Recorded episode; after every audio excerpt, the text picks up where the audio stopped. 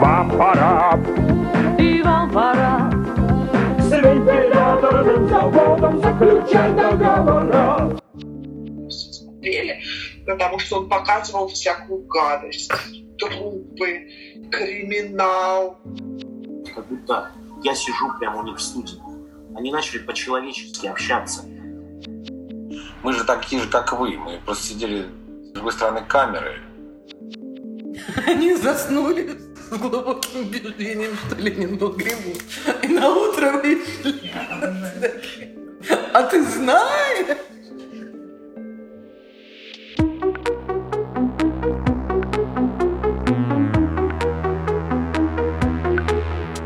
Привет! Это подкаст Международного мемориала «Другими словами». Перестройку в последние годы существования Советского Союза люди наконец смогли свободно обсуждать все на свете, спорить и публично высказывать свое мнение. В общем, в стране появилась одна из самых важных свобод – свобода слова. Как возможность говорить открыто изменила жизнь советских людей, мы, ведущие этого подкаста Рита Маслякова, Катя Мельникова и Катя Павленко, постараемся рассказать вам в трех эпизодах. Мы добавили воспоминания людей, живших в перестройку, во все эпизоды этого подкаста.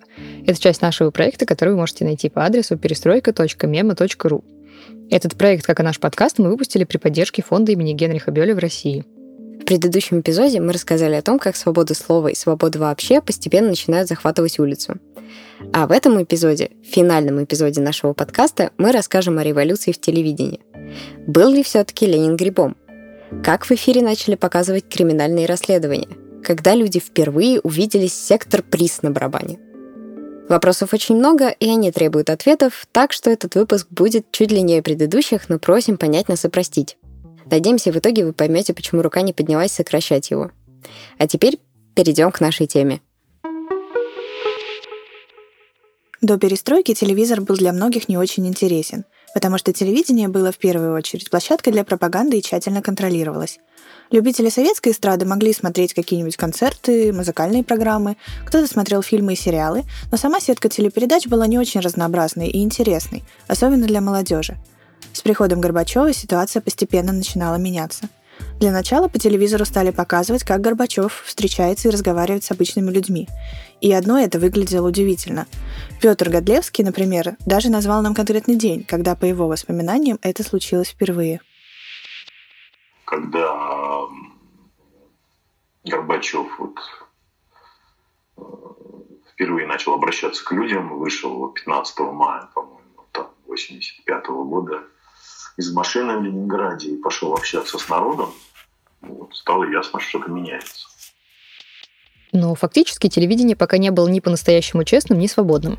Зрителям продолжали транслировать повестку и взгляд КПСС на происходящее в стране. Продвигали антиалкогольную кампанию, долго не рассказывали про масштабы Чернобыльской катастрофы, не расследовали коррупцию, не просвещали людей на другие важные темы и не очень лестно говорили про западные страны. Но все же постепенно появлялись ростки чего-то нового, даже тогда, когда гласность еще не наступила. Телемосты между Советским Союзом и Америкой уже проводили за несколько лет до перестройки, но в декабре 85-го обсуждение впервые стало напрямую касаться политических вопросов. Телемост назывался «Встреча в верхах рядовых граждан», и в этот раз разговаривали жители Ленинграда и Сиэтла, а ведущими были Владимир Познер и Фил Донахью. Во время телемоста обсуждали сбитые в 1983 году в воздушном пространстве СССР южнокорейские самолеты 269 погибших, войну в Афганистане, внутриполитическую ситуацию в Советском Союзе, ссылку Сахарова, закрытые границы, права человека и другие темы. Советские зрители увидели этот телемост записи 19 февраля 1986 года, но часть эфира туда не вошла. Например, фрагмент про войну в Афганистане, которая к тому моменту еще не закончилась. Через полгода, в июне 1986 года, по первой программе Центрального телевидения СССР показали телемост между Ленинградом и Бостоном. Он назывался «Женщины говорят с женщинами», и вели его все те же Познер и Донахью. Благодаря этим телемостам жительницы Советского Союза и Америки посмотрели друг на друга практически вживую и поняли, что между ними нет той пропасти, о которой раньше говорили в СМИ. Космический телемост Ленинград-Бостон. Да, вот видите, вот они похожи на нас. Они думают то же самое, что мы ужасно похожи на них. Как раз после этого телемоста все стали транслировать фразу «в СССР секса нет». Хотя на самом деле ее вырвали из контекста, и в оригинале у этой фразы было продолжение «у нас есть любовь». И вообще разговор был об использовании сексуального подтекста в рекламе, которой тогда в Советском Союзе на телевидении особенно не было. Тем более похожей на западную. А о том, как она появилась, мы расскажем чуть позже. Какими бы удивительными людям не казались телемосты, все-таки их показывали в записи, что давало возможность что-нибудь вырезать или выгодно смонтировать. Но на телевидении появился еще один новый формат – прямые трансляции. О них вспоминали практически все наши респонденты. И самой революционной из них оказалась трансляция заседаний съездов народных депутатов, особенно первого. Об этом сюжете мы подробно рассказывали во втором эпизоде другого нашего подкаста, который назывался «А что, так можно было?», но не можем не напомнить и здесь. Съезд и сам по себе был удивительным. Во-первых, многие делегаты попадали туда через относительно свободные выборы, перед которыми была настоящая предвыборная кампания. Во-вторых, это в целом был новый представительный орган, куда попадали не только члены КПСС, а тут заседание выбранных депутатов еще и решили транслировать в прямом эфире на телевидении. Вот это был еще один шок. Ведь одно дело прочитать статью или отчет о съезде в газете или журнале, пусть и он был бы написан более человеческим языком, чем обычно – а совсем другое э, видеть, как все происходит на самом деле в прямом эфире, без всяких монтажных склеек и вырезаний. Плюс, так как это был первый съезд, многие заседания проходили даже несколько сумбурно, ведь никто еще не знал, как точно правильно работать в рамках нового органа власти. Но как раз это и было интересно. Можно было увидеть и услышать живых людей, таких же, как э, сами зрители, проникнуться симпатией, поверить в то, что они действительно приехали на съезд, чтобы что-то изменить. И говорили они очень разные вещи, вплоть до резкой критики власти и Горбачева лично, требования расследовать преступления, совершенные силовиками, и много чего еще. Но, повторюсь, об этом мы рассказывали в отдельном подкасте. За трансляциями съезда следят миллионы людей. Их смотрят по телевизору, а если нет такой возможности, слушают по радио. Многие до сих пор вспоминают людей на улицах по всей стране, которые носили радиоприемники с собой, чтобы ничего не пропустить. А потом эти же трансляции повторялись в записи, так как все-таки не все могли позволить себе смотреть или слушать трансляцию без отрыва от производства. Вот что об этом нам рассказал Михаил Альшулер. В 89 году, да, 89, вот тоже очень важный век, в 89 году был первый съезд народных депутатов весной. А, я в это время после 9 класса проходил э, практику. Я, кстати, учился в историко-литературном классе. Вот. И э, а практика у нас была, мы раскапывали Казанский собор на Красной площади. О. Вот. А, так что, да, я, можно сказать, поучаствовал в восстановлении Казанского собора. У меня даже бумажка где-то дома есть, что я участвовал. А, и вот мы там, вот в составе Московской археологической экспедиции, мы вот раскапывали фундамент снесенного Казанского собора. Вот. И вот буквально там в нескольких сотнях метрах от меня вот в, это, в этот момент проходил съезд народных депутатов. Когда у нас были перерывы э, в, эти, в, этой нашей, в этих наших раскопках, я бежал домой оттуда, чтобы вот хотя бы там полчаса или часик, если повезет, посмотреть по телевизору прямую трансляцию вот первого съезда народных депутатов. Вот. Когда говорили, что вся, вся страна не работает, а только смотрит эти прямые, прямые трансляции за съезд народных депутатов. Вот, вот это был то, тоже очень, так сказать, большой толчок вот к самосознанию. Кроме записей телемостов и прямых трансляций, в эфире появлялись новые передачи. Э, эстетически они могли не сильно отличаться от привычных передач советского телевидения, но содержательно выделялись очень сильно. Например, в 1987 году, сразу после программы «Время», в эфир стал выходить прожектор перестройки. В нем ведущие честно рассказывали о проблемах, информацию о которых они получали напрямую от зрителей. Э, в редакцию приходили целые мешки писем, а из них отбирали самые интересные, и потом по ним снимали сюжеты. Благодаря этому проблема не просто становилась публичной, она могла даже и решиться. А иногда после сюжетов какой-нибудь директор предприятия или партийный чиновник мог и вовсе потерять свое место. И это было чем-то совсем невероятным. Прожектор перестройки сразу стал очень популярным, но это было только началом появления звездных передач и журналистов. И вот как Нина Фальковская описала нам, что произошло дальше. Телевизора у нас не было, а потом мы купили телевизор Рубин. И когда мы его включили, оказалось, что раньше надо было покупать, потому что просто вот за то время, что у нас не был телевизор, произошла революция. Вот, и мы уже больше, собственно, не выключали. Мы беспрерывно нас что-то смотрели. Было пятое колесо, э, взгляд. А это фрагменты из интервью Ксении Филимоновой и Павла Данилина. Вот. Еще я хорошо помню передачу 600 секунд, которую все смотрели. Это хорошим тоном считалось смотреть взгляд, понимаешь, передачу, которую ведет там, Влад Листьев, который потом стал вести поле чудес. Но на самом деле далеко не только они говорили так про взгляд и 600 секунд. Практически каждый наш респондент, с которыми мы говорили для проекта, вспоминал именно эти программы.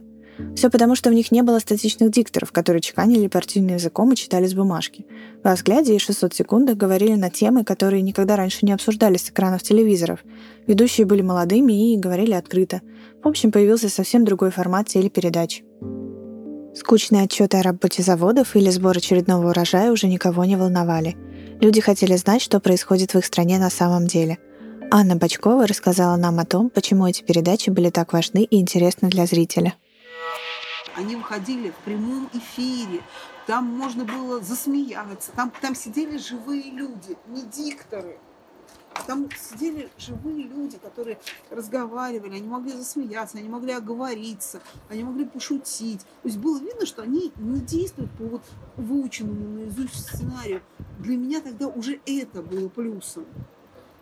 Ну, плюс они очень часто затрагивали там ну, какие-то такие темы, которые там не программа времени, новости ни за что не затронут. Они что-то такое обсуждали. Ну, понимаете, вот представить себе на советском телевидении реальное, реальное обсуждение а, какого-то решения партии и правительства было просто невозможно. Ну, там пригласили героя ткачиху героя, там, не знаю, тракториста.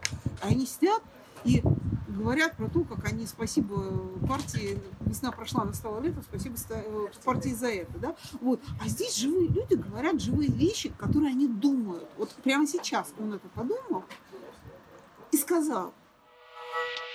В обеих программах были молодые харизматичные ведущие, которые говорили о том, что сами считали важным. И говорили они это по-человечески и интересно.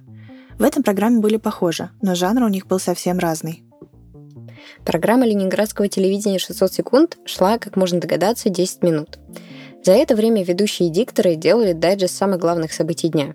Какие-то новости рассказывали из студии, а какие-то показывали сюжетами. Передачу с момента ее появления на экранах смотрели зрители, но только после того, как ведущим стал Александр Невзоров, она стала одной из главных передач не только в Ленинграде, но и во всем Советском Союзе. Александр Невзоров попал в программу «600 секунд» случайно. Сначала за кадровым диктором, а потом уже ведущим. И сразу заинтересовал зрителей своей подачей. Используя ставшую уже традиционной тактику стремительного и внезапного налета, или, если угодно, появления, съемочная бригада «Секунд» стала свидетелем откровенного – наглого варварства, искусственно созданного замора кур на птицезаводе мясокомбината имени Кирова. В принципе, все эти кадры могли бы быть понятны и без всякого комментария, даже идущие в полной тишине. То, что вы видите, в стране, где хронически не хватает продовольствия, где каждый кусок мяса куриного или иного должен быть на счету, вообще представить себе невозможно. Здесь дохнут и гниют без счета, тысячами, сотнями, вывозятся грузовиками великолепные здоровые куры – Груды гниющего куриного мяса все выше и выше, а причина этого скотства абсолютно буднична. От чего, от чего так много дохлых кур? Потому что не работает конвейер. Не работает целую неделю конвейер. А птицу привозят постоянно. Сейчас, И об этом все знают. Сейчас привезли сколько-нибудь еще? Четыре тысячи птицы на горной привез птицефабрика. И эти тоже, судя по всему, обречены обратиться в черную, осклизлую, гниющую грязь. Невзоров сделал программу такой, какой ее все и запомнили, с разоблачающими репортажами, хлесткой подачей и критикой чиновников. Команда 600 секунд начала использовать гласность по полной. В кадре стали появляться трупы, мат, гниющая еда. В программе можно было увидеть все то, что раньше от зрителей тщательно скрывали и маскировали. Ксения Филимонова, которая была подростком в перестройку, вспоминает о том, как она и ее родители были просто в восторге от этой программы. Ой, это был просто невероятно смотрели, потому что он показывал всякую гадость, трупы, криминал. А этого же тоже не показываешь. Леонида Ильича смотрели в основном до этого по телевизору. И родители прям кричали от восторга, потому что вот он такой вот развязный, хам. Вот не, не Игорь Кириллов ни разу. И это было невероятно привлекательно, потому что, конечно, очень сильно отличалась вот, а, и еще потому, что, ну, наконец-то мы узнали всю правду о том, что на самом деле происходит. Угу. А вот, оказывается, у нас убивают, а вот, оказывается, у нас там воруют, а вот у нас там сплошной ужасный криминал. И криминал все очень любили обсуждать. Ну, потому что его же, мы же до, вот, до перестройки криминал видели только в сериале «Средства судаки». А, а тут все вот... Э, Настоящее? Вот, да, вот оно так на самом деле. Никакой там майор Томин.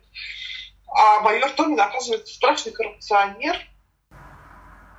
Вот, поэтому, конечно, да. И это шокировало. Все шокировало. Мне кажется, вообще люди перманентно в 1987 году на экраны впервые вышла программа «Взгляд». И сразу же стало ясно, что она совершенно не такая, как привыкли зрители. Владислав Листьев, Александр Любимов, Дмитрий Захаров и Олег Попловский, ведущие «Взгляда», с первого же выпуска начали взаимодействовать со зрителями напрямую и предложили им вместе придумать программе название. Так, значит, ну а теперь мы, наверное, можем представиться. Это Владислав Листьев. Это Дмитрий Захаров, Олег Кукуловский и Александр Любимов. Как видите, у нас четверо, мы все друзья, коллеги по работе, мы вместе работали на московском радио. Да, и... но одно, одно имя не прозвучало еще в нашей программе. Это название нашей передачи. Вы знаете, мы очень долго думали, как назвать нашу передачу, и были а разные слишком вари... долго думали? Да, долго думали. Были самые разнообразные варианты. Например... Нет, пусть нас рассуют зрители. Значит, да. вот я предложил название X, программа X. Молодежная или там ночная или вечерняя программа X. Ну, переводится это можно не переводить, но в принципе информация, комментарии, сенсации. Я считаю, что все должны голосовать за это название. Просто нет, наше, например, руководство считает, что программа под названием «Взгляд» имела бы очень прочное место в нашем эфире, особенно в вечернее время. Вот Дима, Дим, как ты предлагал назвать программу? «Четыре с плюсом». Вот «Четыре с плюсом», вы понимаете, у Димы своеобразный взгляд вообще на жизнь, на этот мир, и «Четыре с плюсом» — это что-то непонятное, где-то близко перекликается в общем, с Филини. Мне, мнений много, названий пока нет. Мы предлагаем вам присоединиться к нашему несчастью, к поискам этого названия. И я думаю, если э, мы я его дум... найдем, то тот, кто его найдет, будет гостем нашей студии, гостем нашего дома. А сейчас э, мы начнем музыкой, то есть продолжим уже нашу программу музыкой. Это будет Александр Градский, основатель нашего рока. Я бы даже сказал, не основатель, а один из основателей нашего рока. И человек, который многим обязан телевидению прежде всего. И песня, которую вы сейчас услышаны, услышите, будет посвящена тоже телевидению. Но что это за песня? Послушайте. Позже к программе присоединились Александр Политковский, Сергей Ломакин и Владимир Мупусев. Тогда «Взгляд» состоял из прямых эфиров из студии со зрителями и гостями, музыкальных выступлений и клипов и репортажей на самые разные темы, от вопросов воинской обязанности до истории парня, который жил в квартире с лошадью. Гости на программе всегда были очень разные, и поэтому тему могли обсуждать и очевидные эксперты по какому-то вопросу, и люди, которые не имеют к нему прямого отношения. Вот, например, закон о кооперации обсуждали в том числе с Виктором Цоем. Виктор, я хотел бы услышать ваше мнение по этому поводу. Вы согласны, что э, вот искусство и кооперация, они могут стоять рядом, на одной ступени? Ну, знаете, наверное, да, потому что с тех пор, как возникла кооперация, я на своем примере я уже могу не работать кочегаром, не кидать уголь, а могу заниматься своей музыкальной деятельностью. Вот, потому что могу уже вот теперь, там, не прошло и там и 7 лет, конце концов, этим как-то обеспечить свою жизнь. Это, наверное, не только благодаря кооперации, а прежде всего благодаря вашему искусству. Ну, тем не менее, искусство, оно было и раньше. Однако... А ну, ваше личное отношение к кооперации, Виктор? Ну, сложные отношения. Я считаю, что кооперация дело очень нужное. Единственная проблема в том, что вот ее упрекают все в спекуляции. Вот. Ну, я считаю, что, во-первых, у нас государство занимается спекуляцией в особо крупных масштабах. Во-вторых, значит, закон такой или власть слабая, если находятся жулики, которые могут его как-то развернуть. Взглядовцы просто разговаривали между собой, вовлекая в диалог других людей, и делали они это как компания хороших друзей. Чуть позже, начиная с 90-го года, когда уже появилась телекомпания «Вид», программа «Взгляд» переросла в настоящее аналитическое ток-шоу. Такой формат телепрограмм подходил не на советские образцы, а на то, что делали на Западе. Вообще, к 90-му году на телевидении появилось много аналогов и адаптаций того, что делали на заграничном телевидении. Открытый честный разговор, звездные гости, контакт со зрителями, музыка и многое другое влюбили в себя зрители. «Взгляд» стал одной из самых популярных передач в Советском Союзе. Поддержка была невероятной. Ведущих воспринимали как звезд, а в редакцию постоянно приходили письма и даже кассеты, на которые зрители записывали свои собственные сюжеты. Добрый вечер. Впервые программа «Взгляд» представила видеосюжет, подготовленный непрофессиональным журналистом. Он снят телезрителем, в руках которого случайно оказалась видеокамера. Тем не менее, мы настаиваем на том, чтобы этот видеосюжет был воспринят со всей серьезностью, особенно теми, от кого зависит наведение порядка на месте события. Мы напоминаем, это произошло в Воронежской области. Нам приятна такая активная поддержка программы, и мы с радостью начали ее именно с этого видеосюжета. Любовь зрителей особенно заметно проявилась в тот момент, когда взгляд пытались закрыть.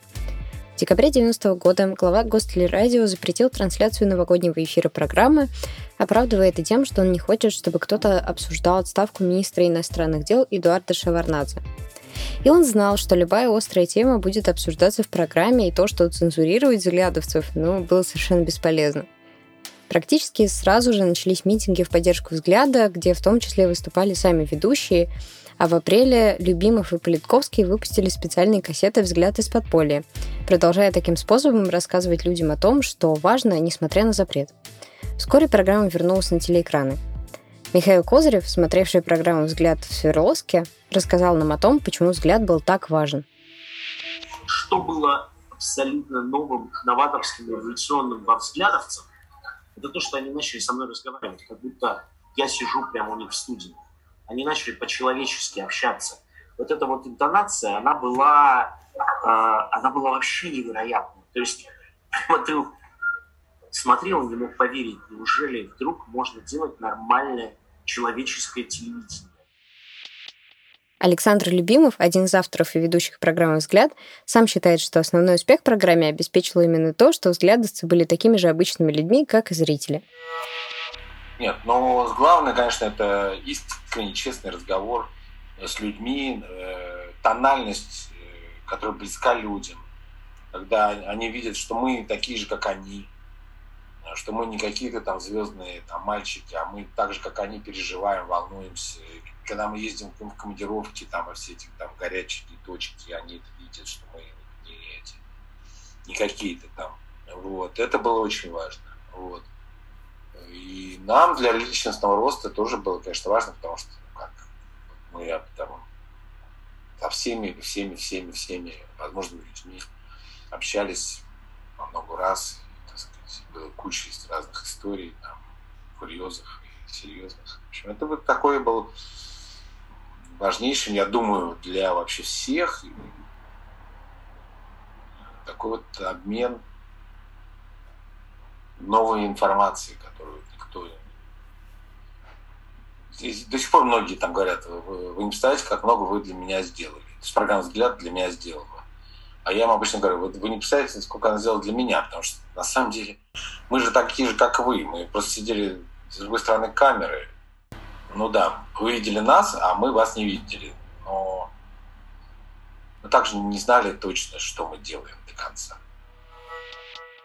Кроме всего прочего, во взгляде начали показывать музыкальные клипы, как советские, так и западные, что было совсем ново для телевидения. Тысячи людей, которые заслушивали до дыр кассеты и пластинки с любимыми группами, наконец-то смогли увидеть их прямо по телевизору. Журналист Михаил Козырев, который позже станет радиоведущим и большим специалистом по музыке, вспоминал о восторге от музыки во взгляде. Я запомнил, конечно, взглядовцев, которые для меня были прям героями в первую очередь даже не по сути своих э, передач, а, а потому что они давали рок-н-ролл в эфир.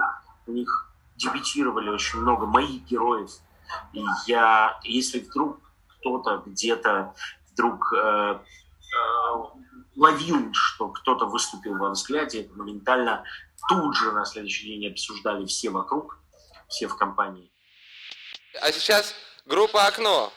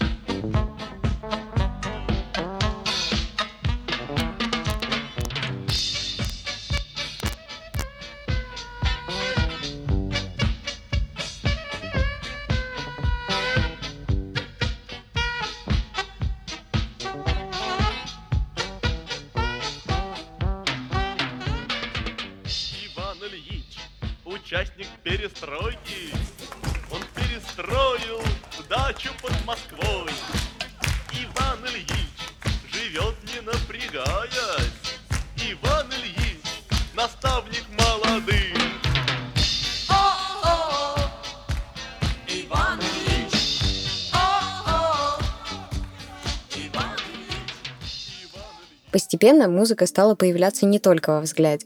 Стали выходить передачи, в которых о музыке рассказывали отдельно, а еще показывали клипы.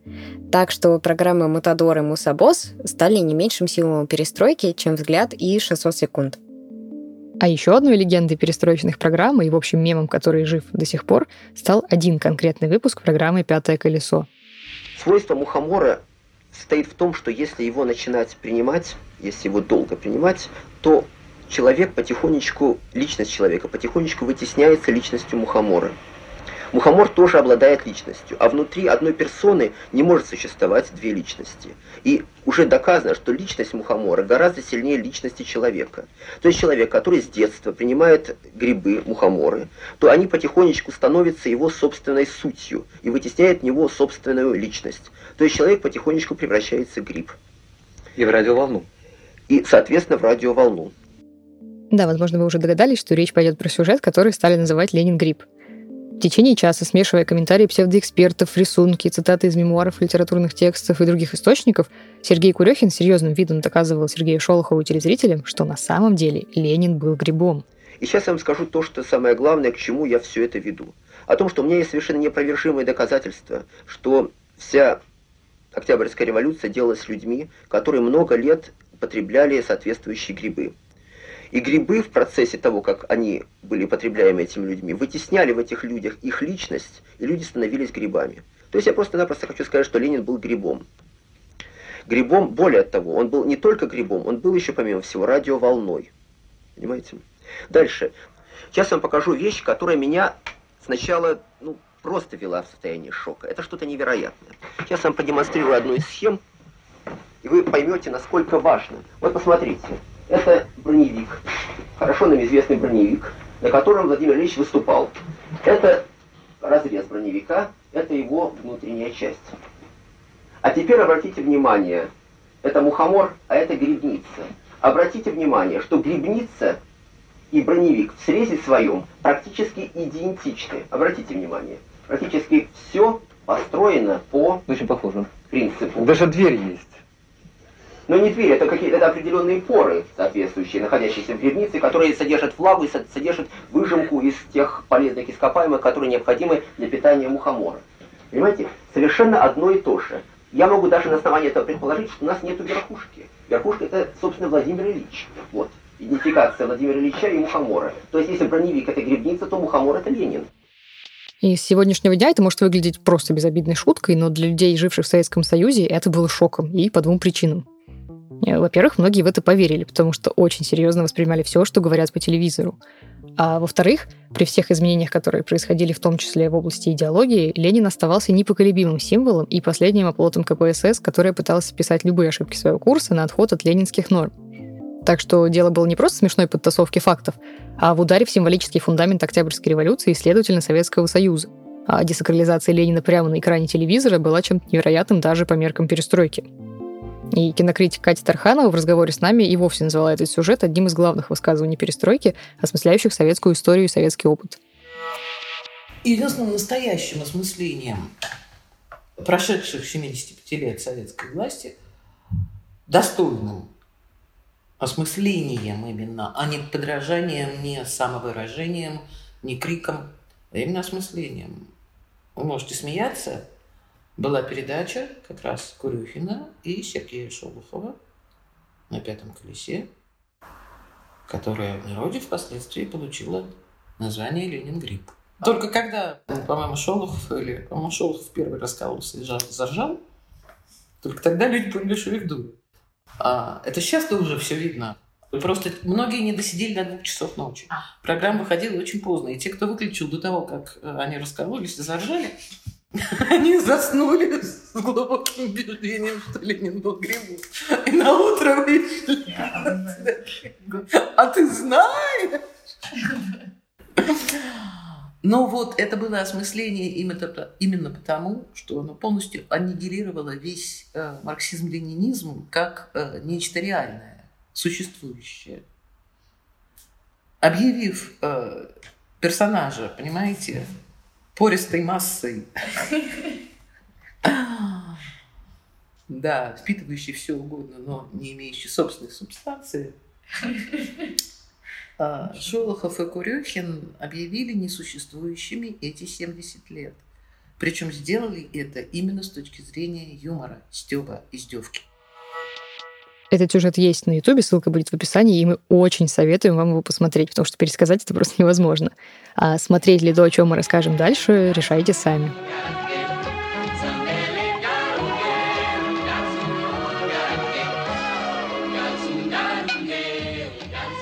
С этой музыкой у многих людей, живших в Советском Союзе в перестройку, связано много воспоминаний. Ведь именно она играла на заставке первого зарубежного сериала из разряда мыльных опер, показанного на советском ТВ «Рабыни и Зауры». Конечно, и до «Рабыни и Зауры» по советскому телевидению иногда показывали зарубежные сериалы, а, причем даже не всегда снятые в странах соцлагеря. Например, в 1986 году по советскому ТВ показали итальянский сериал «Спрут» о борьбе комиссара Карада Катани с сицилийской мафией – он стал очень популярным у советских зрителей, но жанр все же был достаточно привычный. Детектив и разворачиваешься на его фоне драма с борьбой главного героя против преступности ради счастливого всеобщего блага. «Рабыня Изаура» совсем другое дело. Этот бразильский сериал был снят еще в середине 70-х, но в Советском Союзе его показ начался только в 1988 -м. Сериал имел просто феноменальный успех. Кажется, его смотрели все. И женщины, и мужчины, и пожилые, и молодые, все переживали за судьбу бедной рабыни Изауры, на долю которой выпало слишком много испытаний. В оригинале аж на 100 серий, а в международной версии, которые показывали в СССР, всего на 30. Но кроме заключений Изауры важно было то, что сериал был заграничный, да еще и такого массового жанра, типичная мыльная опера, что раньше как-то не очень одобрялось. Советский зритель вроде как должен быть выше всех этих фиктивных страданий – тем не менее, все вместе обеспечило показу сериала эффект разорвавшейся бомбы. Люди бросали все свои дела и бежали смотреть, что там еще приключилось с Изаурой и другими героями сериала. Ирина Маслякова рассказывает об этом неожиданном эффекте сериала. Сериал «Рабыня Изаура» смотрели практически все. Мой отец рассказывал такую историю. У моей мамы была сестра. Она жила одна, на окраине маленького городка. Вся улица весной, когда нужно было сажать картошку, заказывали лошадь с плугом, так я понимаю, э, в далеких деревнях, потому что это была частная лошадь. И каждый двор платил за эту лошадь, и ему определенное время под э, работы по посадке. Ну вот, садят они эту картошку, у них корзинки, они бросают, лошадь идет, они бросают эту картошку, и тут раздается громкий крик. Изаура началась. И тут мама с тетей бросают эти корзины и бегут с огорода. А папа сказал, чтобы провалились со своей Заурой. Еще одно часто встречающееся воспоминание о том, что именно с этого сериала люди начали называть свои дачные участки фазендами, так как именно на фазенде разворачивались действия сериала. Плюс на дачах обычно трудились, не покладая рук, так что параллели с темой рабства тоже имело место быть. Такое частное дачное рабство. Но кроме зарубежных сериалов, на советском телевидении в перестройку появляется еще много всего условно западного – и даже не столько конкретные фильмы, сериалы или передачи, сколько форматы, как на западном телевидении. Ведь делать что-то новое очень хотелось, но не всегда было понятно, как и в какую сторону двигаться. На Западе был очень популярен формат развлекательных ток-шоу, а на советском телевидении именно таких и не хватало. Одним из подобных стало капитал-шоу «Поле чудес». 26 октября 90 года программу впервые показали по телевидению, а ведущим стал Владислав Листьев, который тогда уже был известен по программе «Взгляд». Вы набираете очки, указанные на барабане. Барабан разделен на 40 секторов, максимальная цифра 250, минимальная 5. Участников ждут и сюрпризы. Есть сектор банкрот, когда сгорают все набранные очки, сектор переход хода, также сектор удвоения очков и, конечно же, приз – Победитель капитал-шоу на сумму набранных очков выбирает призы. Призы для нашей игры предоставили американские фирмы BND и Coca-Cola, латвийская фирма Dinters, Всесоюзный центр по товарам и услугам Министерства металлургии СССР и Московское центральное объединение оптовой торговли сувенирами.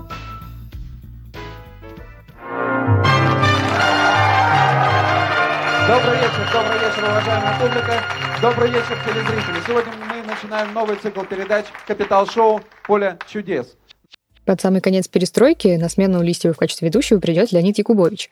И, кстати, «Поле чудес» — это практически, если не единственная перестроечная программа, которая до сих пор идет на центральном телевидении, все с тем же бессменным Леонидом Аркадьевичем. Перестройку Якубович был известен еще и как ведущий конкурсов красоты, которые появились в Советском Союзе тоже в период перестройки и тоже опирались на западные каноны. Имели отношение конкурсы первых советских красавиц и к телевидению. Например, первый всесоюзный конкурс красоты, в котором примут участие девушки со всего Советского Союза, «Мисс СССР», транслировался в прямом эфире. Более того, в режиме реального времени зрителям также предлагалось выбрать одну из победительниц конкурса в номинации «Телемисс-89». Для этого нужно было позвонить по специальному телефону и проголосовать за понравившуюся участницу конкурса. Тогда соведущим Якубовича стал Александр Масляков. Вот он спрашивает у Якубовича, кто же стал телемисс. Леня, мы готовы выслушать мнение телезрителей, узнать, кто же в финале лидирует, кого же короновать как телемисс 89. Пожалуйста, тебе слово. Александр Васильевич, я, честно сказать, я так волнуюсь, что даже не могу взять на себя труд повернуть этот приемник. Сделайте любезность, поверните его сами. Давайте посмотрим, ну поверните его. С огромным отрывом в 3000 голосов 19 номер Юлия Суханова. Телемисс, телемисс 89, Юлия Суханова. Все свои голоса. 7486 голосов Юлии Сухановой. Кстати, Юлия Суханова же займет и первое место на конкурсе и станет первой мисс СССР. Сам конкурс проводился в Москве в концертном зале «Россия». И на сцену конкурса не раз выходили его спонсоры, предоставившие подарки для девушек и помогавшие с организацией. Ну и параллельно рекламирующие свои товары вроде стиральных машинок Кировского завода электроприборов или шуба от центра моды. Наряду с советскими спонсорами были спонсоры и заграничными. Благодаря конкурсу и о тех, и о других узнали множество телезрителей. Такой вот получился новый вид рекламы. Реклама в Советском Союзе была и до перестройки, но не совсем такая, какой мы знаем ее сейчас. Плюс, все же подавляющее большинство рекламы выходило в печатном виде. В виде специальных рубрик в прессе, на страницах специализированных рекламных изданий, в форме плакатов на улицах, э, в магазинах или, ну, даже в транспорте. А если говорить о тех рекламных блоках э, между передачами, к которым мы сейчас привыкли, то их попросту не было. И так как реклама в рамках плановой экономики не ставила себе цель убедить зрителя, что ему нужно купить вот именно этот товар, ну, потому что конкуренции как таковой не было, то и содержание сильно отличалось от западных образцов и канонов. И это скорее были такие маленькие фильмы, иногда смешные, иногда наивные, но которые не пользовались основными маркетинговыми приемами. И нельзя забывать, что еще присутствовала и цензура, и на рекламу, естественно, она тоже распространялась. Но в перестройку все начало меняться. Реклама на ТВ становится гораздо больше, а ее содержимое и стиль значительно меняется. Вот, например, появившаяся в то время реклама вентиляторного завода, ну это правда настоящий хит. Если в вашем цехе душно, если в офисе жара, то, видать, пора настала заключать договора. Пора, и вам пора, с вентиляторным заводом заключать договора. Заключать договора. Там, конечно, еще потрясающий видеоряд, сейчас это сокровище можно посмотреть на Ютубе. Но, опять же, до перестройки рекламы на советском телевидении было мало, а как снимать сразу хорошо и цепляюще, было не совсем понятно. Хотя песня из рекламы вентиляторного завода цепляла всех и навсегда, ее просто невозможно было забыть. Про это в разговоре с нами вспоминал Кирилл Горский. Появляются какие-то запоминающиеся вещи. Московский вентиляторный завод до сих пор, по-моему, в моем поколении является безусловным мемом. С рекламой на телевидении выходили не только советские изделия и марки, но и зарубежные бренды. Например, в конце 80-х, начале 90-го года э, на советском ТВ появилась реклама Пепси. Один из роликов начинается с того, что отец читает газету «Правда», а его сын собирается на тусовку под модную и очень громкую музыку. Отец не одумевает, а сын уезжает к друзьям гулять и веселиться. Далее кадры с рок-концерта, уличными танцами, тусовкой возле кинотеатра. И все пьют пепси, конечно. Реклама заканчивается тем, что жена и мать семейства ставят перед мужем другую банку пепси и говорит – Юлечка, не бери голову. Ведь новое поколение, конечно, выбирает Пепси.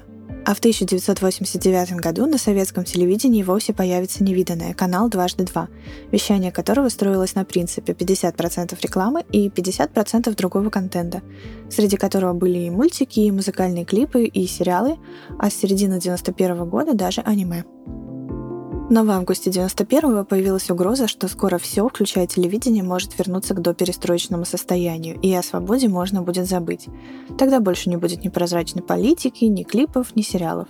Это была последняя попытка консервативного крыла КПСС снова монополизировать власть, в том числе с помощью резкого возврата цензуры на телевидении, чтобы сторонники перестройки не смогли вовремя узнать, что происходит, и не смогли дать отпор путчистам. 19 августа люди в Москве проснулись, причем кто-то от шума танков, и включили телевизоры. А там Лебединое озеро. Для советского человека балет ранним утром без перерывов значил только одно – траур по генсеку. Так что многие сразу решили, что Горбачев умер.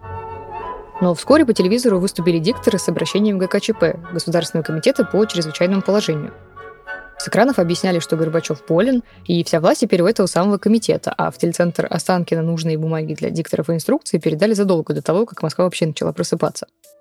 Телевидение, к тому моменту уже ставшее свободным, вдруг оказалось захвачено теми, кто хотел эту свободу подавить. Но сделать это было уже не очень просто, потому что нашлось немало тех, кто не был готов ее отдавать. К середине дня люди уже массово вышли на улицы, но дикторы упорно игнорировали этот факт, зачитывая все новые постановления ГКЧП и убеждая зрителей, что люди вообще по большей части стоят в очередях за продуктами, они баррикады строят. Да и танки в центре города, в общем-то, никому особо не мешают. Город живет своей повседневной жизнью, а москвичи заняты своими вечными проблемами. Пока от присутствия армии пострадали лишь водители, объезжающие заторы, а от гусениц танков и без того разбитые дороги. Сергей Медведев, журналист программы «Время», 19 августа решил, что надо ехать в город и снимать все, что происходит. В итоге получился сюжет на 10 минут, который он привез в Останкино. И вдруг эти кадры с десятками тысяч людей у Белого дома внезапно показали на всю страну.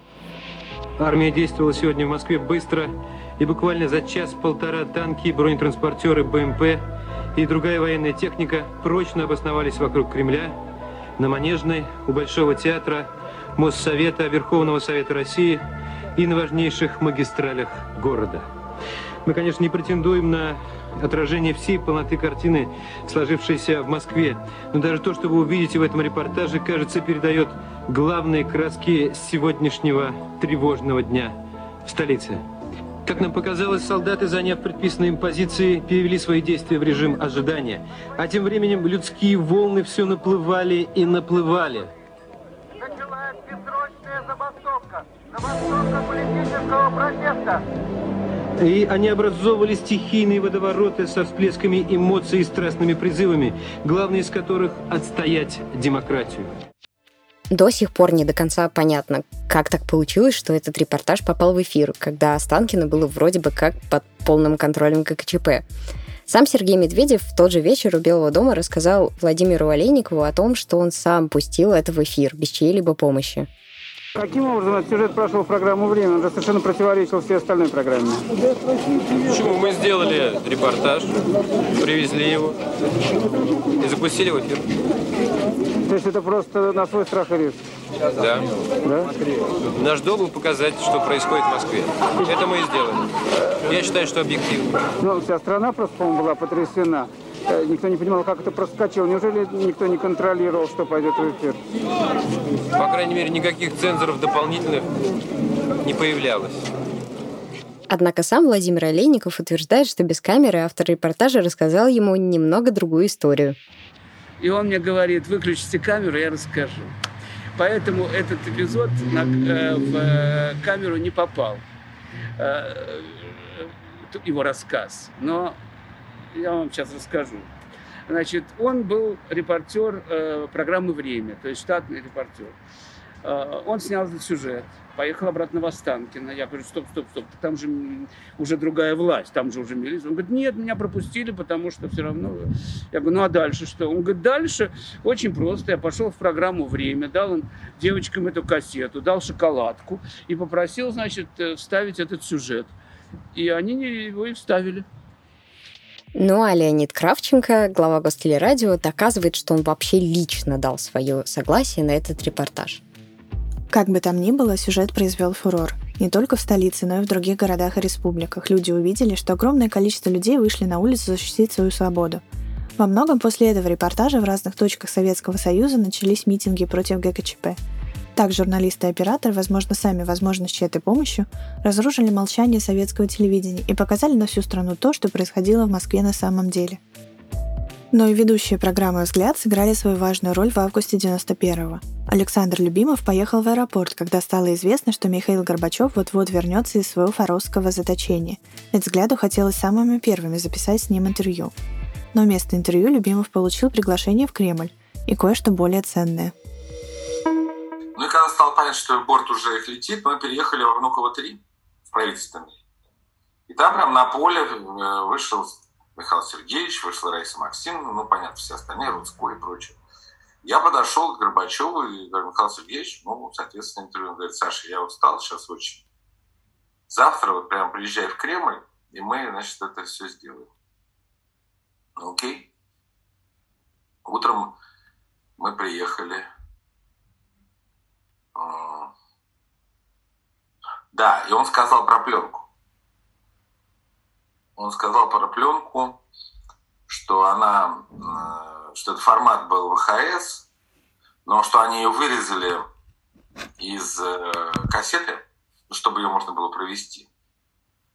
Ну и там масса всяких э, легенд, что типа в нижнем белье его официантки, как-то, в общем, она в трусах везла эту донечку заветную. Вот. Ну, в общем, как-то она добралась, соответственно, они же не знали, что будет дальше. Вот. И, э, соответственно, ее надо было перегнать в какой-то формат. То есть, ну, поэтому мы приехали в, Кремль с э, битакамом, э, с, ВХ, ВХСником, взяли кассету, в общем. Короче, там целая была спецоперация после интервью с ним. Это как мы вставляли, Разбаш вставлял ее, значит, перегнали на витакам, получили уже более-менее профессиональный формат. Вот, и в тот же вечер это все показали. А, а с интервью интересная история, значит, мы приехали, э, заходим в приемную, там нам, по назначили 11, что ли, утра, не помню. Значит, заходим, а там все. Ну вот, и там и Нишанов, и Лукьянов, и вот дальше по списку все-все-все-все-все. То есть там все 20, там 30 главных руководителей государства. Ну, вот так говорим, здравствуйте. Я, значит, большой разбавлю. Значит, поскольку, судя по всему, нас примут часов через 6-7, это в лучшем случае, а у них здесь с едой плохо, пойдем, а там же у них вокруг куча переговорок. Там всегда сушки разные сушки, конфеты. И мы пошли, значит, собирать сушки и конфеты, чтобы нам на день хватило. Я говорю, надо набрать, потому что выйти же нельзя. Это же такая там система, ты же можешь уйти.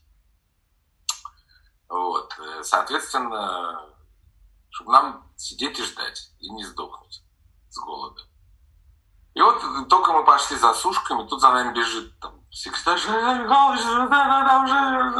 все. Короче, он, это был первый вообще такой, наверное, случай, что э, вперед всех э, руководителей страны принимают журналисты. На следующий день в эфире «Взгляда» Александр Любимов рассказал о заточении президента СССР Фаросе и показал кассету, которую Горбачев записал в Крыму и безуспешно пытался передать в Москву. Он хотел рассказать всей стране о том, что он арестован на своей даче, что не стал сотрудничать с ГКЧП и как важно действовать мирным путем. Меня изолировали от общества. Я лишен связи, как я уже сказал. Самолет, который прибыл для того, чтобы я отбыл в Москву, отозван. Все, кто здесь со мной также находится, по сути дела, под арестом.